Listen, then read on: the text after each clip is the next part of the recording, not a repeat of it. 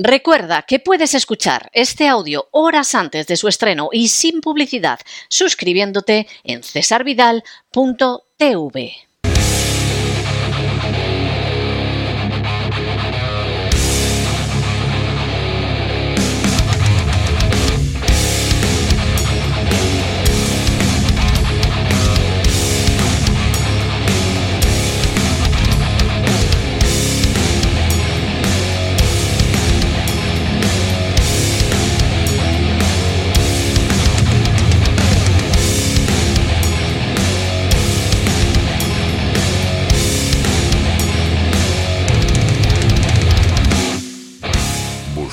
el Cao con César Vidal y Gustavo Vidal. Estamos de regreso y estamos de regreso para que Gustavo Vidal nos cuente lo que va a pasar este fin de semana en cesarvidal.tv y en ese programa absolutamente épico, extraordinario, incomparable, que no encontrarán ustedes en otra televisión en habla hispana, que es Buscando el Cao. Muy buenas noches, Gustavo. ¿Por dónde vamos a ir este fin de semana? Muy buenas noches. Pues nos vamos a ir a una tierra de whisky y de caballos eh, norteamericana. ¿Por qué nos vamos a, Kentucky y más concretamente a Louisville? ¿Por qué? Bueno, pues porque desde allí nos va a visitar, o más bien vamos a sacar del olvido, a un boxeador que era Jimmy Ellis y que si hubiera estado en España en las carteleras, le hubieran anunciado como Jimmy Ellis fino estilista, porque era lo que era. Bueno, a veces se anunciaba aquello de duro fajador o terrible pegador, o, la de fino estilista a mí no se me olvidará. Entonces vamos a presentar algunos retazos de la vida y carrera de este púgil de Louisville, de Kentucky, que fue compañero de fatigas del legendario Cassius Clay. De hecho, empezaron juntos, eran del mismo pueblo, fueron muy amigos. Se enfrentaron tres veces en combate oficial y en exhibiciones 10 o 12.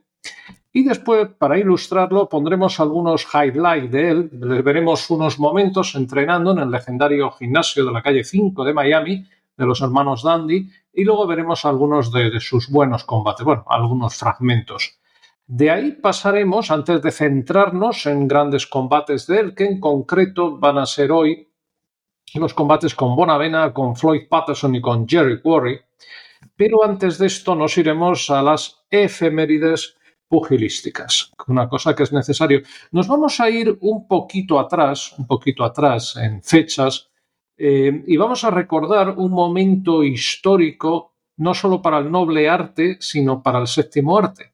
Porque un 22 de noviembre de 1976, hace ya 47 años, las carteleras de Nueva York anunciaron el estreno de una película, bueno, de un actor de segunda fila con poco presupuesto que parecía que iba a pasar sin pena ni gloria y la película fue Rocky.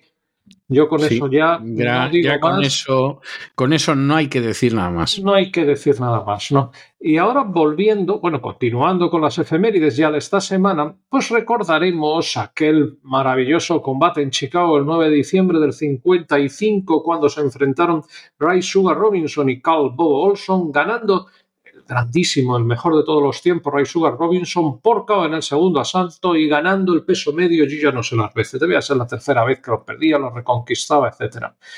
Después nos iremos a otra efemérides de alguien que no suele faltar, Julio César Chávez, que gana por KO en el asalto décimo a Tony Tiger López en Monterrey y retiene su título de campeón del mundo de los pesos superligeros versión consejo. Esto ocurriría un 10 de diciembre de 1994 y desde luego lo ganó, lo retuvo ante uno de los boxeadores que a mí más me ha gustado, que es Tony Tiger López, que lo traeremos algún día. El 12 de diciembre del 81 en Houston, precisamente, pues Pat Cowell tuvo un problema allí en Houston, porque se enfrentó a Salvador Sánchez, que le apalizó durante 15 asaltos y retuvo así su título peso pluma de versión consejo, pero desde luego mérito tuvo Pat Codwell de, aguantar al grandísimo Salvador Sánchez. Y finalmente, el 16 de diciembre de 1972, lo tenemos que volver a traer porque los españoles no tenemos demasiados campeones. En Monterrey, José Legrand noquea en 10 asaltos a Clemente Sánchez, a quien le había tirado ya no sé si 15 o 20 veces, y se proclama campeón del mundo del peso pluma versión consejo que como la anterior vez pues le volverían a robar en otra decisión. Pero bueno, esa es otra historia. Y volviendo con el gran fino estilista Jimmy Ellis, ese boxeador de la época grande de los 70, de la época dorada de los pesos pesados, vamos a poner un extracto de sus mejores combates. En principio, la victoria ante Oscar Bonavena en un eliminatorio por el título del mundo, su conquista del campeonato mundial ante Jerry Quarry, ante este boxeador formidable, Iris Jerry Quarry, y una meritoria y discutida defensa ante Floyd Patterson. Estos serán los tres combates que vamos a ver con su anecdotario respectivo, con sus fechas, su momento, su taquilla, sus árbitros, en fin, con todo lo, lo de alrededor. Y después tendremos nuestra recapitulación y despedida sureña. Pues me parece estupendo, vamos, que no puede ser mejor la perspectiva. O sea, es, imposible, es fantástica. Imposible, imposible. Imposible, imposible. Metafísicamente imposible. Así es. Nos vemos este fin de semana. Un abrazo muy fuerte, Gustavo. Otro hasta ahora.